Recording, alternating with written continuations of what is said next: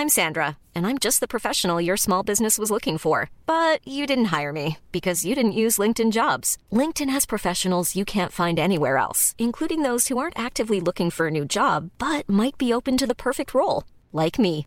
In a given month, over 70% of LinkedIn users don't visit other leading job sites. So if you're not looking on LinkedIn, you'll miss out on great candidates like Sandra. Start hiring professionals like a professional. Post your free job on linkedin.com/people today.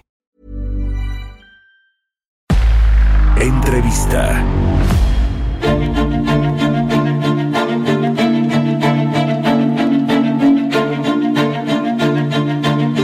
Ya está. Eso, ya estamos de regreso aquí en Bitácora de Negocios. Eh, vamos a platicar ahora con Marco Oviedo. Él es economista en jefe para América Latina de Barclays, a quien me da gusto saludar en la línea telefónica. ¿Cómo estás, Marco? Muy buenos días. Muy buenos días, Mario. ¿Cómo van las cosas allá en Nueva York? Porque tú estás basado allá, ¿verdad? Sí, sí, pues bien, este, un poco espantados con lo que está pasando en Asia, en esto de la eh, el coronavirus, Sí, sí, pero sí. todo todo relativamente tranquilo, ¿no? Cuéntanos un poquito de esto, a ver, pa- para, para entrar en materia sobre ya lo- lo- la expectativa de crecimiento y el reporte que presentaron recientemente. Eh, ¿Cómo ves este, este contagio de este brote del coronavirus a los mercados financieros? Ya, pues eh, digamos que eh, el lunes, eh, ayer se, se dejó sentir un poquito más en las bolsas, en los mercados cambiarios, en Europa, en Estados Unidos, en México incluso. ¿Cómo ves tú to- todo este asunto?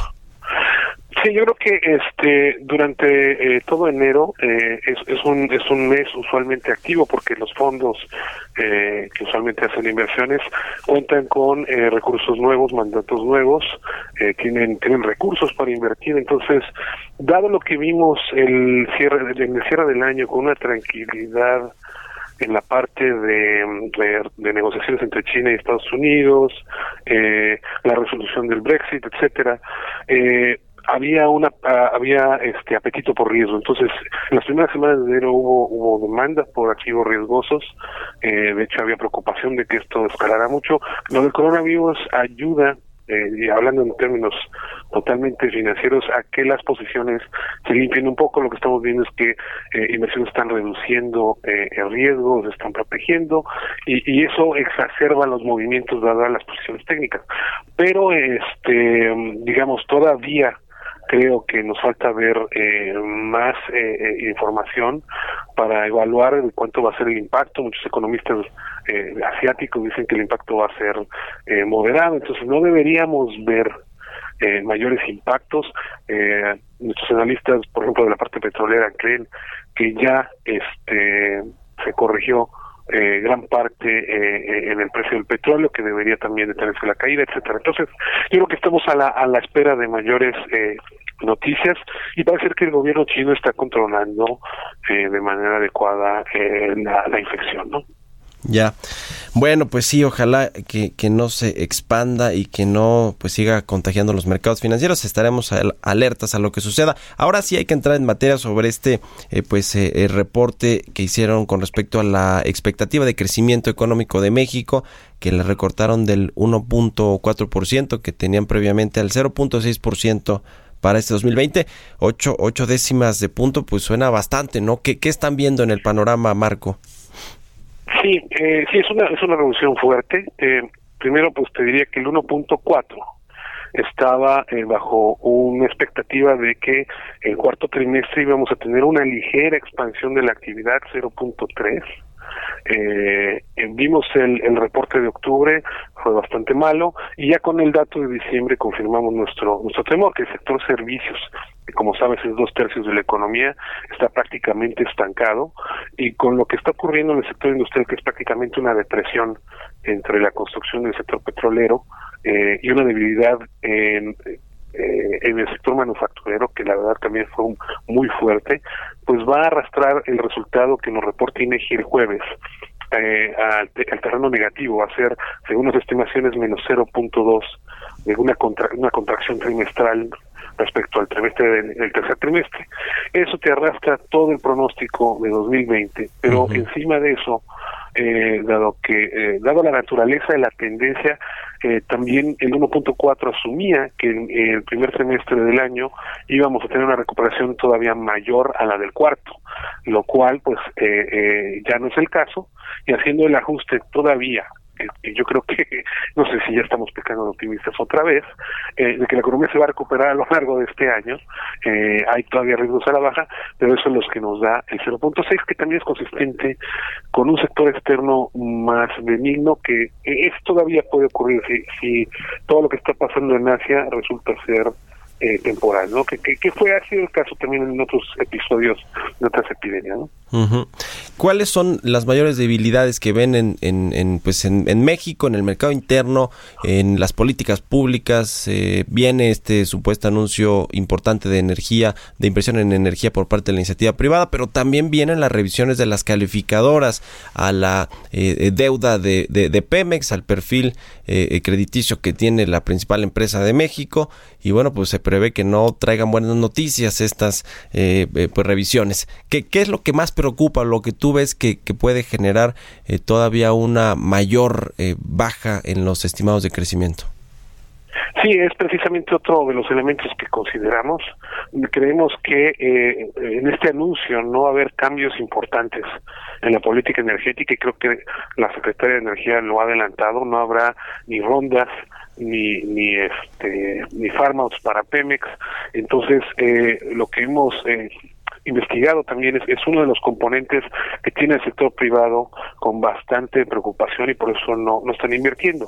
Ahora, el tema de, la, de las finanzas públicas es bastante eh, importante en este en este en esta dinámica porque mucho de la baja de crecimiento se explica por la caída en la inversión pública eh, en teoría Pemex es el único que está invirtiendo y viene retrasado no no cumplió sus metas de inversión en 2019 eh, y la, otros otros proyectos pues empezando con el aeropuerto que se canceló eh, eh han, se han contraído y otros que supuestamente iban a empezar no han empezado eh, y eso casi te explica yo creo que la mitad de, lo que está pasando en la economía el otro factor es, precisamente la conciencia del sector privado y el otro factor es eh, la debilidad del sector externo. Ahora cuál es la ventaja de esto que las finanzas públicas van a estar bien van a cumplir las metas eso pone a las calificadoras en una posición yo creo que todavía, eh, no sé si incómoda o con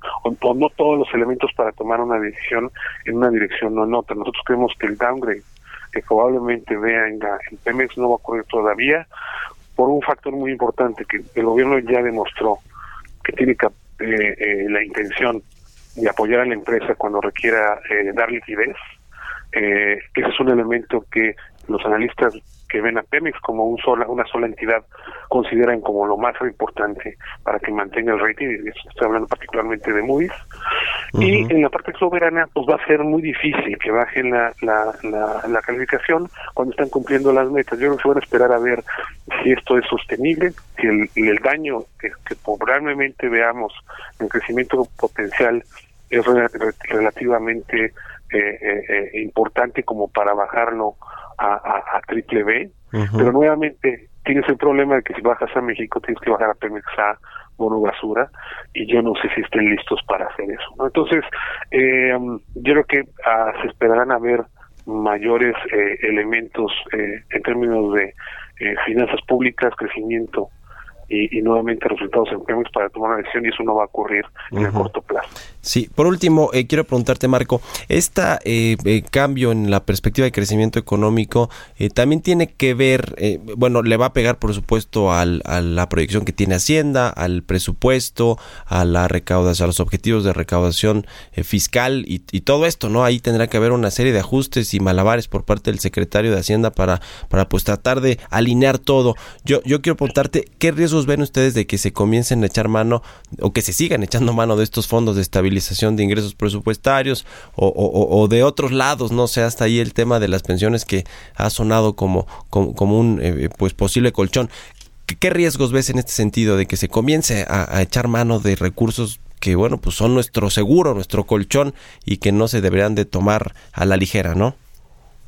Sí, eh, yo creo que el, consumo que, se va a realizar de 2019 eh, obedece precisamente a un error que cometieron, yo creo que ellos al principio del, de su administración, de poner los ingresos, según ellos, en, en, pro de la transparencia, cercanos a los niveles observados en 2018 al final del día, pues ni la producción de Pemex ni la actividad económica eh, fue lo que ellos este, proyectaron y el hoyo que tuvieron que tapar eh, o que van a tener que tapar y que conoceremos también el viernes de cuánto fue el consumo del FEIP, eh, eh, pues estamos estimando como 110 mil, 140 mil millones de pesos. Yo creo que en 2020 va a ser menor porque en la estimación de ingresos de 2019, si bien queda optimista con nuestros pronósticos de crecimiento, es un poco más apegada a la, a la, a la realidad de 2019, que es un año malo. Entonces, yo creo que el consumo puede ser menor. Obviamente el riesgo es de que la economía se colapse y, el hoyo sea más grande. Eh, pero yo creo que todavía el FEI va a tener pues alrededor de 180, 170 millones de pesos para para para eso. Ahora, yo creo que usar dinero las pensiones no está en nuestro escenario. Eh, creemos que todavía tanto el secretario Herrera como el, el, el, jefe de la CONSAR, el doctor Vela, eh, son personas ortodoxas y que no permitirán que eso suceda. Y el Congreso ha demostrado que hay gente relativamente sensata que ha parado cambios que son eh, radicales y, y finalmente yo creo que después de todo lo que han hecho dudo que quieren poner en riesgo la estabilidad eh, macro en estas alturas. Pues sí, sí, sería un gravísimo error por parte del gobierno, de los legisladores y demás. Te agradezco mucho, como siempre, Marco Viado, economista en jefe para América Latina de Barclays, que nos hayas tomado la llamada. El agradecido soy yo, Mario. Que tengas excelente día. Un saludo a todo tu auditorio. Igualmente para ti, un abrazo desde Nueva York, eh, Marco Viedo. Son las 6 de la mañana con 43 minutos.